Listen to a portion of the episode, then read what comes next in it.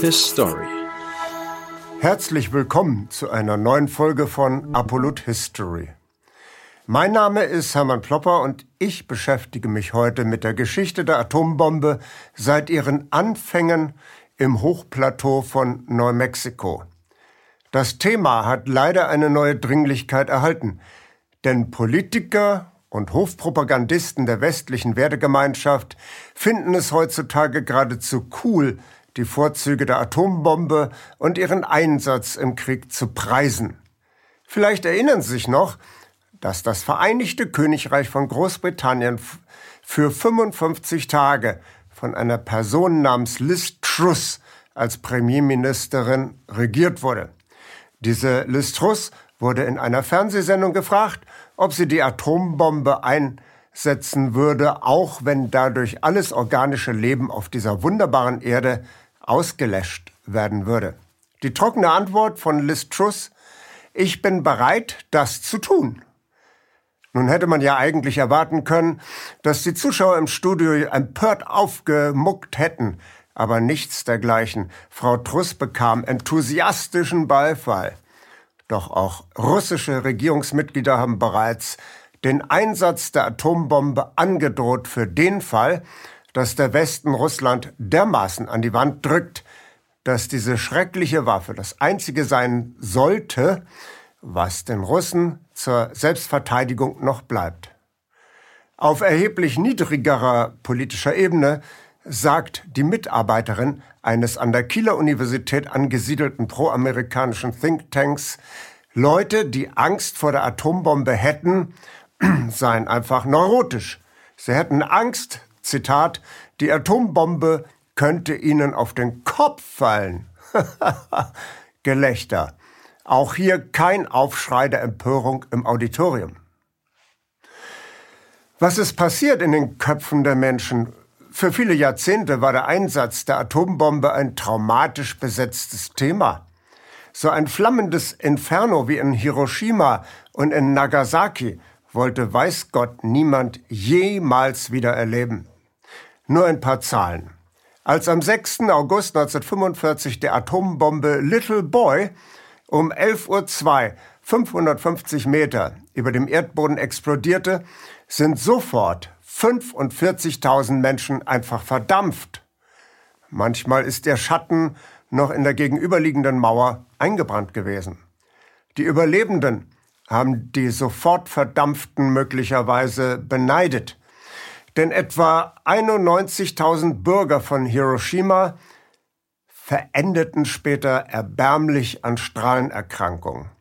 Und wir haben guten Grund, diese offiziellen Opferzahlen von 135.000 Toten für Hiroshima und 64.000 Toten in Nagasaki am 9. August 1945 als unterste mögliche Grenze für die Opferzahlen anzusetzen.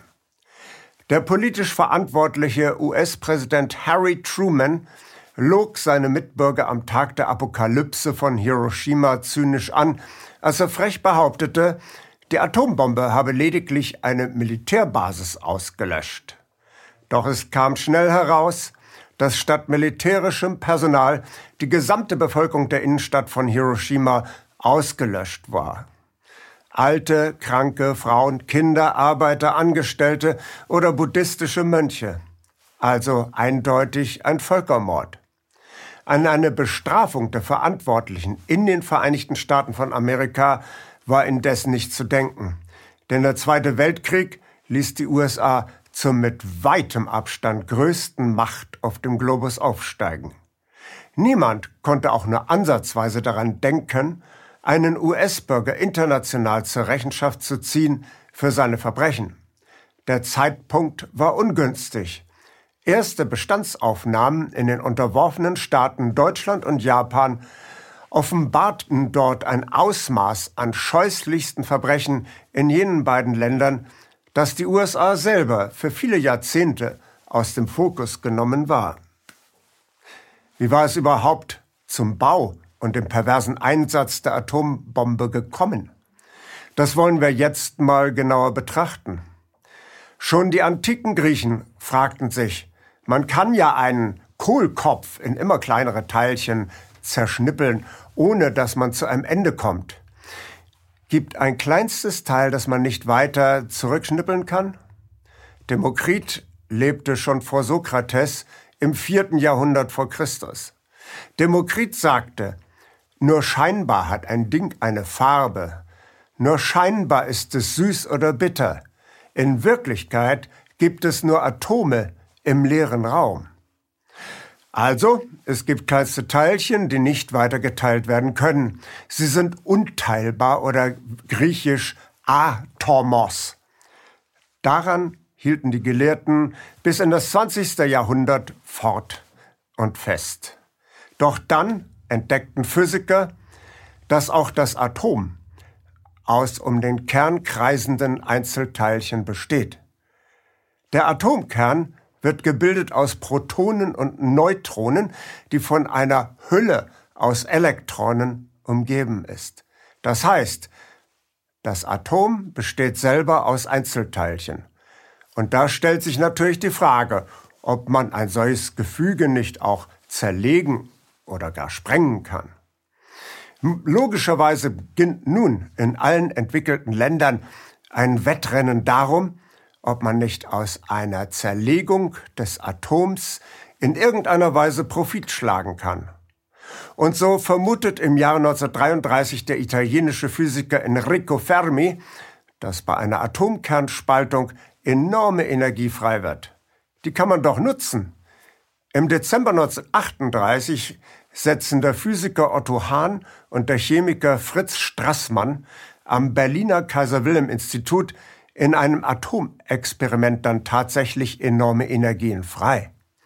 Weil Otto Hahn sich nicht ganz sicher ist, ob er hier im Küchenlabor die erste Kernspaltung der Geschichte vollzogen hat, schreibt er seiner Kollegin Lise Meitner einen Brief mit seiner Versuchsanordnung und seine Befunde mit der Bitte, doch mal nachzuschauen, ob es sich hier um eine Kernspaltung handelt. Lise Meitner ist wegen ihrer jüdischen Wurzeln nach Stockholm ausgewandert. Viele Jahre hatte sie zuvor mit Otto Hahn in Berlin Nuklearforschung betrieben. Als sie jetzt in Stockholm Hahns Experiment nachspielt, ist zufällig auch ihr Neffe Otto Frisch anwesend. Der ist ebenfalls Nuklearphysiker. Meitner und Frisch erkennen, Otto Hahn ist tatsächlich die Kernspaltung gelungen. Beide veröffentlichen Otto Hahns Befunde in der englischen Fachzeitschrift Nature. Und nun können wir sehen, wie schnell schon in der Mitte des letzten Jahrhunderts wissenschaftliche Neuerungen weltweit übermittelt werden. Denn Lise Meitners Neffe Otto Frisch hatte seit 1934 in Kopenhagen bei dem berühmten Nuklearphysiker Niels Bohr geforscht. Als nun der Zweite Weltkrieg beginnt, zieht es Otto Frisch vor, seine Zelte in Großbritannien aufzustellen. Er bekommt einen Lehrauftrag an der Universität Birmingham. Dort verfasst er mit seinem ebenfalls aus Deutschland emigrierten Fachkollegen Rudolf Peierls ein Memorandum und schickt es an alle wichtigen Instanzen in England. Darin waren Peierls und Frisch eindringlich davor, dass das deutsche Nazireich schon recht bald in der Lage sein könnte, selber eine Superbombe zu bauen. Diese ganz neuartige Bombe könnte durch die Verwendung der Elemente Uran oder Plutonium mit Hilfe der Kernspaltung ungeahnte Hitze und ungeahnte destruktive Energien freisetzen. Es sei höchste Zeit, der Erpressbarkeit durch die Nazis durch die Herstellung einer eigenen Atombombe zuvorzukommen. Die eindringliche Mahnung wird erhört. Ein Expertengremium ruft die MAUD ins Leben. Das steht für Military Application of Uranium Detonation, also militärische Anwendung von Uran für Explosionen. Praktisch umsetzen soll das eine Arbeitsgruppe mit dem unverfänglichen Tarnnamen Tube Alloys, also zu Deutsch Röhrenlegierungen. Allerdings befindet sich Großbritannien bereits in massiven Gefechten mit den deutschen Streitkräften. Zudem sind Uranium und Plutonium für die Engländer schwer zu beschaffen. Auch fehlt ihnen die nötige Infrastruktur zur serienmäßigen Herstellung der neuartigen Bombe. Die Engländer geben auf und steigen irgendwann in die amerikanische Atombombenproduktion ein. Da sind die Vereinigten Staaten von Amerika schon deutlich besser aufgestellt. Präsident Roosevelt hatte Mammutprojekte des Staates in enger Zusammenarbeit mit großen Wirtschaftsunternehmen durchgeführt. Zudem konnten die USA in einem ganz anderen Ausmaß von der Massenflucht der besten Wissenschaftler aus dem vom Faschismus gelähmten Deutschen Reich profitieren als das Königreich Großbritannien. In den 1920er Jahren war Deutschland in den Bereichen Chemie und Physik weltweit führend. All jene in Deutschland hoch ausgebildeten Spitzenwissenschaftler bekamen die USA jetzt kostenlos ins Haus geschneit. Es waren nicht nur Deutsche mit jüdischem Hintergrund, die auf der Flucht waren vor dem antisemitischen Wahn, wie zum Beispiel Albert Einstein. Auch nicht jüdische Forscher wie Hans Bethe hielten es in dem provinziellen Muff des Hitlerreiches nicht mehr länger aus. Ohne diesen kostengünstigen Brain Drain wären die USA zum Beginn des Zweiten Weltkrieges bei Weitem nicht so exzellent aufgestellt gewesen. Nur die Kunde von der deutschen Kernspaltung war noch nicht bis in die höchsten Ränge der USA gedrungen. Leo Gillard war aus Ungarn in die Staaten gekommen. Er war ungarischer Staatsbürger mit jüdischen Wurzeln, der jetzt zusammen mit dem ebenfalls aus Ungarn stammenden Physiker Edward Teller, der jüdische Wurzeln hatte, einen Text aufsetzte, in dem er die amerikanische Regierung auf den möglichen deutschen Vorsprung bei der Entwicklung der Atombombe aufmerksam machte. Es war sowohl Gillard als auch Teller allerdings klar, dass sie selber viel zu unbekannt waren, um das Gehör des amerikanischen Präsidenten zu finden. Also fuhren sie zu dem wissenschaftlichen Superstar Albert Einstein. Albert Einstein lebte schon länger in den USA. Als ihm die beiden jüngeren Kollegen und die auf die deutsche atomare Gefahr hinwiesen, ist Einstein erstmal baff und sagt dann, ach, daran, dass man aus der Kernspaltung auch Bomben machen kann, hatte ich noch gar nicht gedacht. Einstein unterschreibt sofort. Mit dem Unternehmer Alexander Sachs finden die Unterzeichner einen engen Vertrauten von US-Präsident Roosevelt. Sachs lässt sich aber noch Zeit bis zum Oktober 1939. Das passte vielleicht auch besser, denn mittlerweile war der Zweite Weltkrieg ausgebrochen. Als Alexander Sachs schließlich eine Audienz bei Roosevelt bekommt, sitzen bereits zwei Militärs mit ihm im Raum. Roosevelt liest das Memorandum von Gillard und Teller sorgfältig durch und sagt dann etwas flapsig zu Sachs, Alex, du willst wohl verhindern, dass die Nazis uns alle in die Luft jagen. Das will Roosevelt natürlich auch nicht und er erkennt sofort die Dringlichkeit dieser Angelegenheit. Der Bau einer US-amerikanischen Atombombe genießt von nun an höchste Priorität. Geld spielt keine Rolle. Nur die besten Wissenschaftler sind gerade gut genug für das Projekt. Die bereits bestehende Infrastruktur in den Staaten wird systematisch durchkämmt. An der Columbia-Universität in New York experimentieren Leo Gillard und Enrico Fermi. Seit neuestem hatte auch Italiens Diktator Benito Mussolini Gesetze gegen Juden erlassen, worin auch italienische Spitzenforscher in die USA Freihaus gespült wurden. Fermi war selber kein Jude, hatte aber eine jüdische Frau geheiratet. Fermis Erkenntnisse waren für das Gelingen des Projekts entscheidend, denn man wusste jetzt wohl, wie man eine atomare Kettenreaktion auslösen konnte. Aber wie sollte man diese Kettenreaktion wieder beenden, bevor der ganze Erdball in die Luft äh, fliegt? Enrico Fermi hatte einen Weg gefunden, wie man die Kettenreaktion wieder abbremsen konnte. Ohne Fermis Lösung wären weder Atomkraftwerke noch Atomwaffen möglich gewesen. Auch die Universität Chicago wurde in das Netzwerk eingebunden. Am wichtigsten war allerdings der informelle Kreis von Kernphysikern, der sich an der kalifornischen Berkeley Universität um Julius Robert Oppenheimer versammelt hatte. Diese Leute hatten bereits wesentliche Probleme der Kernspaltung zumindest theoretisch gelöst. US-Präsident Roosevelt ernannte den Militärangehörigen und Bauingenieur Leslie Groves zum organisatorischen Leiter des Kernwaffenprojekts. Leslie Groves war bereits Bauleiter bei der Errichtung des neuen Hauptgebäudes des US-Kriegsministeriums. Dieses Hauptgebäude hatte mit seinen fünf Ecken einen experimentellen, architektonischen besondere Herausforderung gestellt, die Groves brillant bewältigt hatte. Das Fünfeckhaus ist als Pentagon heutzutage synonym für den militärisch-industriellen Komplex der USA. Leslie Groves ernannte Robert Oppenheimer zum zivilen Direktor des neuen Projekts.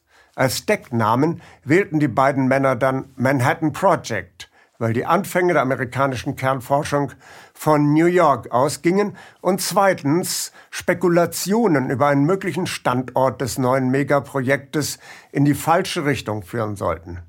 Denn Oppenheimer und Groves waren sich einig, dass ein zentraler Ort für die theoretischen und dann auch sehr praktischen Übungen des Manhattan Projects in der Wüste von New Mexico ausgesucht werden sollte.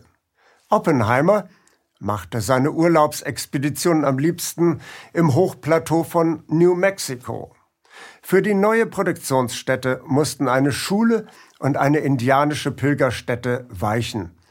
Es entstand vom Reißbrett weg eine kleine Stadt von bis zu 5000 Einwohnern mit Militärangehörigen und Zivilisten. Die Wissenschaftler und Techniker brachten ihre Familien mit.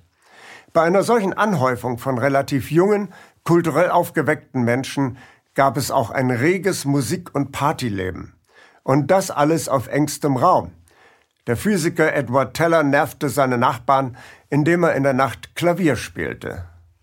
Doch die kleine Stadt in der Wüste New Mexikos war ein Hochsicherheitstrakt. Alle bekamen einen Ausweis mit Fotos, die in ihrer Ähnlichkeit mit Verbrecherfotos so manchen Akademiker schwerstens anwiderten. Und die Wissenschaftler durften zwar autonom in ihren Seminaren diskutieren und streiten, doch ihnen allen wurde deutlich gemacht, dass sie sich dem Kommando der anwesenden Militärs zu unterwerfen hatten. Auch bestimmte der Militärmann Leslie Groves, wer an diesem Projekt teilnehmen durfte und wer nicht. Der bekannte Pazifist Albert Einstein war von vornherein draußen. Auch Leo Gillard durfte aufgrund seiner verdächtigen Friedensliebe nicht teilnehmen, sondern arbeitete von New York aus extern dem Projekt zu. Leslie Groves schrieb sogar an den Verteidigungsminister Henry Stimson, er solle Gillard für die Zeit des Krieges in ein Internierungslager verbringen. Doch Stimson lehnte ab. Zunächst wollten sich schlüssige Ergebnisse nicht so recht einstellen. Es kamen immer noch mehr Fachleute hinzu, um spezielle Probleme zu lösen. Doch im Laufe des Krieges kristallisierten sich zwei Bombentypen heraus. Die eine Variante kam mit Uran aus und war technisch relativ einfach konstruiert. Die zweite Variante arbeitete mit Plutonium. Plutonium kommt in der freien Natur extrem selten vor. Man kann aber aus Uran über Anreicherungsprozesse künstlich Plutonium herstellen. Exakt das machen Atomkraftwerke jeden Tag. Und aus dieser Überlegung werden wir weltweit mit einem Geflecht von Atomkraftwerken überzogen, um an den Rohstoff für Atombomben heranzukommen. Die Mechanik der Plutoniumbomben ist erheblich komplizierter als die der Uranbomben. Die Plutoniumbomben sind auch deutlich schwerer als die Uranbomben. Im Sommer 1945 war das Manhattan Project endlich so weit, dass man die erste Bombe in der Wüste von Neumexiko zünden konnte. Die Explosion fand am 16. Juli 1945 unter dem Tarnnamen Trinity, also Dreifaltigkeit, statt. Die Physiker um Oppenheimer hatten sich für die anspruchsvollere Plutonium-Variante entschieden. In der in etwa sechs Tonnen schweren Bombe liegen sich zwei Packungen Plutonium gegenüber. Dazwischen ist konventioneller Sprengstoff gelagert. Der explodiert und bringt die Plutoniumfraktionen ebenfalls zur Explosion. Diese Bombe nannte man schließlich Gadget, also ganz schmucklos das Gerät. Die Explosion verlief absolut perfekt nach Plan. Alle waren glücklich und zufrieden, besonders der militärische Direktor Leslie Groves. In dem Hollywood-Film Oppenheimer von Christopher Nolan gibt es eine dramaturgisch verdichtete Szene, die das ganze Dilemma dieses faustischen Paktes zwischen Militärs und zivilen Wissenschaftlern szenisch hervorragend verdichtet. Nach dem erfolgreichen Atombombenversuch stehen Leslie Groves und Robert Oppenheimer zufrieden auf der Straße zum Ausgang aus dem Entwicklungsdorf der Nuklearwaffe. Groves verabschiedet sich von Oppenheimer und sagt, er fährt jetzt nach Washington zu Regierungsgesprächen. Oppenheimer ist verdattert. Und ich? Bis jetzt hatten Groves und Oppenheimer immer alles gemeinsam besprochen und hatten gemeinsam mit der Regierung verhandelt. Groves entgegnet kalt, ja, und? Und fährt alleine los. Zudem fahren noch LKWs mit den beiden fertiggestellten Bomben für den Einsatz in Japan in Kisten verpackt durch die Hochsicherheitsschranken hinaus. So ist es gewesen. Der Moor hat seine Schuldigkeit getan. Der Moor kann gehen. Die Atomphysiker haben den Militärs zu einer sensationellen, wirkungsvollen neuen Waffe verholfen. Doch die Wissenschaftler, die meisten von ihnen Juden, haben diese Waffe nicht konstruiert, um sie im Krieg einzusetzen. Die Atombombe sollte lediglich in Reserve gehalten werden, um damit eventuell einem atomaren Angriff durch die Nazis etwas entgegensetzen zu können. Sozusagen eine frühe Form des Gleichgewichts des Schreckens. Diese grauenvolle Waffe tatsächlich einzusetzen, war nicht beabsichtigt, schon gar nicht als Erstschlag und erst recht nicht gegen wehrlose Zivilisten. Nachdem die Wissenschaftler den amerikanischen Militärs jetzt diese Wunderwaffe in die Hand gegeben hatten, kümmerte sich der militärisch-industrielle Komplex nicht mehr um die Wünsche der geprellten Atomphysiker. Die neue Waffe wurde nun skrupellos eingesetzt, um die Weltherrschaftsambitionen der Eliten der USA zum Erfolg zu führen. Im Jahre 1945 lagen Amerikas Feinde Deutschland und Japan bereits am Boden. Dass die USA jetzt so kaltschneuzig die Atombombe als Völkermordinstrument einsetzen wollten, hatte etwas damit zu tun, dass Präsident Roosevelt am 12. April 1945 gestorben war. Sein Nachfolger Harry Truman war ein politischer Dilettant, der von diskreten Netzwerken in die gewünschte Richtung gelenkt werden konnte. Die Mitarbeiter und politischen Mitstreiter Roosevelts wurden in einem stillen Putsch entmachtet und aus Washington entfernt. Jetzt hatten Herrschaften den ungehinderten Zugang zum Weißen Haus, die bereit waren, über Leichen zu gehen. Roosevelts Politik der guten Nachbarschaft war gestern. Die an dem Manhattan Project beteiligten Wissenschaftler waren in ihrer Mehrheit entsetzt, als dann im August 1945 die Bombardierung von Hiroshima und Nagasaki verkündet wurde. Beide Bombentypen, die Uranbombe als auch die Plutoniumbombe, wurden skrupellos an unschuldigen Zivilisten auf ihre Schädlichkeit für die Menschen im Freilandversuch getestet worden. Zudem wollte US-Präsident Truman seinem sowjetischen Verhandlungspartner Stalin bei der Konferenz von Potsdam schon einmal zeigen, wer in Zukunft Herrscher der Welt ist. Zu seiner Enttäuschung musste Truman erleben, dass Stalin von den Andeutungen über die neue Wunderwaffe wenig beeindruckt gewesen ist. Wir werden noch erfahren, warum Stalin so wenig beeindruckt war. Es wurde schnell klar, dass die amerikanische Atombombe nicht eingesetzt wurde, um den Krieg mit Japan abrupt zu beenden. Kaiser Hirohito hatte längst Friedensfühler ausgestreckt, doch die amerikanische Seite ignorierte diese Fühler großräumig. Denn man brauchte ja diese beiden Freilandversuche. Der Direktor des Manhattan Projects, Robert Oppenheimer, war jetzt ein Nationalheld, eine Ikone des amerikanischen Sieges.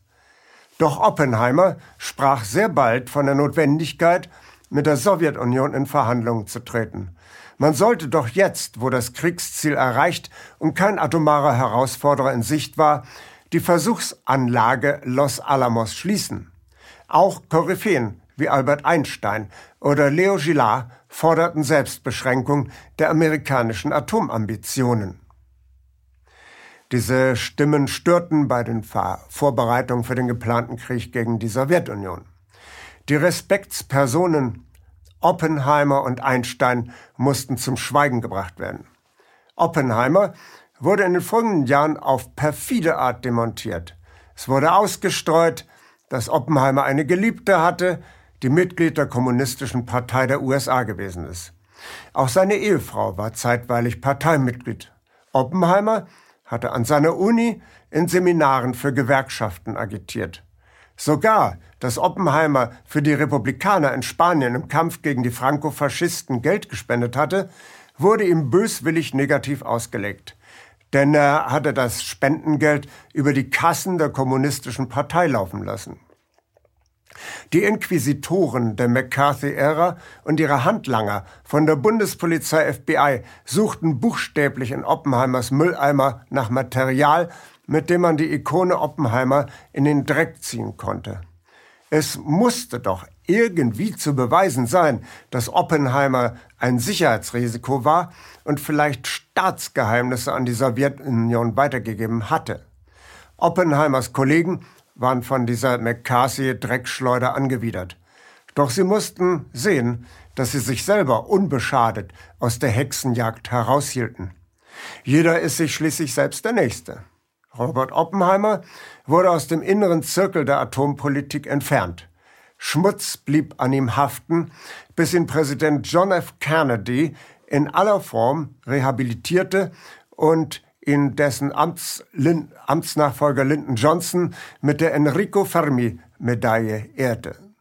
Beinahe alle an der Entwicklung der Nukleartechnik beteiligten Wissenschaftler verurteilten die militärische Nutzung der Atomspaltung. In unzähligen Kongressen und Denkschriften haben sie immer wieder zur Abrüstung aufgerufen. Die Atomphysiker wurden missbraucht für ganz finstere Zwecke. Ihre Arbeit wurde ihnen gewaltsam aus der Hand gerissen. In der Öffentlichkeit kam es zu einer böswilligen Täter-Opfer-Umkehrung. Die dem Pentagon ergebene Presse wurde nicht müde, Oppenheimer als den Vater der Atombombe zu bezeichnen. Immer wieder schwafelten Journalisten über die schwere Schuld, die auf den Physikern laste. Kein Scheinwerferlicht zeigte auf die tatsächlichen Schuldigen, die Militärs und ihre Freunde von der Rüstungsindustrie, die mit dem elenden Strahlentod von Millionen Unschuldigen glänzende Geschäfte gemacht haben und immer noch machen. Denn schon während die amerikanischen Superbomber ihre tödliche Fracht über Hiroshima und Nagasaki abgeworfen hatten, liefen die Planungen, danach so bald wie möglich die Sowjetunion mit Atombomben zu überziehen. Planungen wurden detailliert ausgearbeitet, die man zunächst als Gehirnzentralen der Sowjetunion in Leningrad und Moskau atomar auslöschen würde. Und dann auch mittelgroße Städte in der Sowjetunion dem Boden gleich machen. Die Operation Dropshot aus dem Jahr 1947 sah vor, insgesamt 100 Städte in der Sowjetunion mit 300 Atombomben und 29.000 konventionellen Bomben hoher Sprengkraft zu traktieren. Der Plan sollte spätestens bis zum Jahr 1957 ausgeführt werden. Zunächst hinderte die amerikanischen Militärs nur das logistische Problem an der grausigen Ausführung. Es mussten genug Flugzeuge und Raketen gebaut werden, die derart viele Bomben schnell und an der sowjetischen Luftabwehr vorbei ins Ziel befördern würden. Als man schließlich soweit war, überraschte der sowjetische Regierungschef und Staatspräsident Nikita Khrushchev die Welt mit dem Sputnik-Schock. Der naiven Weltöffentlichkeit wurde erzählt, der Westen sei geschockt, weil die Sowjets den ersten Satelliten in das Weltall geschossen hätten. Dieser Sputnik-Satellit war indes nur so groß wie ein Fußball und konnte nichts anderes als ein einfältiges Funksignal zur Erde schicken. Der Schock des Westens bestand eher darin, dass die Sowjets eine potente Interkontinentalrakete ins All befördert hatten, die ohne Probleme sowjetische Atombomben mitten in das amerikanische Herzland befördern konnte. Die Dropshot-Pläne wurden in den Mülleimer befördert und der Westen war plötzlich ganz lieb und nett zu Khrushchev. Damit begann die Entspannungsphase, die für einige Jahrzehnte Frieden garantierte. Man musste sich seitens der Amerikaner was Neues ausdenken. Noch einmal zurück zur Konferenz von Potsdam.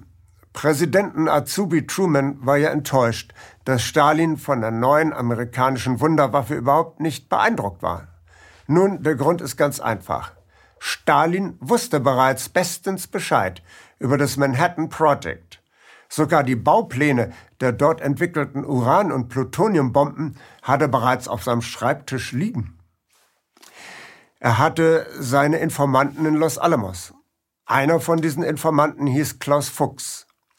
Die Welt schuldet Klaus Fuchs dafür posthum den Friedensnobelpreis und ein kollektives Dankeschön. Klaus Fuchs war wie so viele Physiker aus dem Hitlerreich nach England emigriert.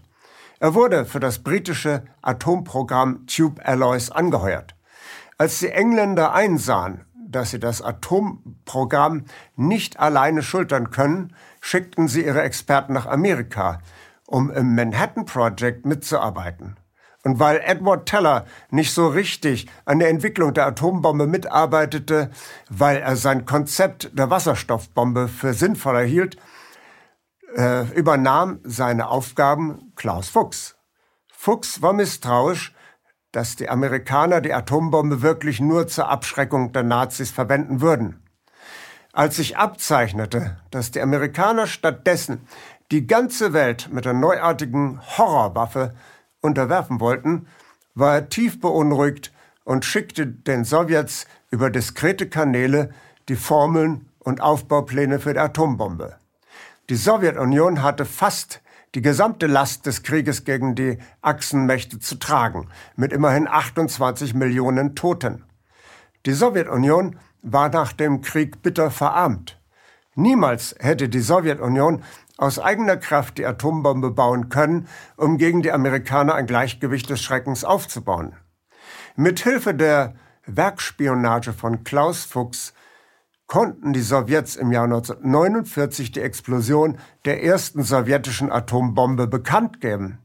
Die sowjetische Bombe war ein exakter Nachbau der Plutoniumbombe Fat Boy, wie sie über Nagasaki abgeworfen wurde. Somit war den irrwitzigen Plänen der amerikanischen Militärstrategen ein Riegel vorgeschoben. Klaus Fuchs haben wir es unter anderem zu verdanken, dass wir jetzt nicht als atomarer Feinstaub im All herumsegeln. Wir lernen aus der Geschichte, wie wir die Zukunft besser machen. His Story. Danke, dass Sie Apolut eingeschaltet haben. Wir sind ein unabhängiges Presseportal. Uns geht es um Meinungsvielfalt, Toleranz und einen möglichst breiten Debattenraum, denn nur so funktioniert Demokratie. Unsere Arbeit ist technisch aufwendig und kostet Geld. Da Sie immer wieder hier sind, unterstützen Sie Apolut am effektivsten mit einem Dauerauftrag. Mehr Infos auf apolut.net/unterstützen. Apolut ist keine Einbahnstraße. Lassen Sie uns in Kontakt bleiben. Abonnieren Sie den Apolut Newsletter, so verpassen Sie nichts. Registrieren Sie sich auf apolut.net/newsletter. Natürlich gibt es Apolut auch als App. Einfach auf apolut.net/app runterladen und mobil auf dem Laufenden bleiben. Apolut. Das denke ich auch.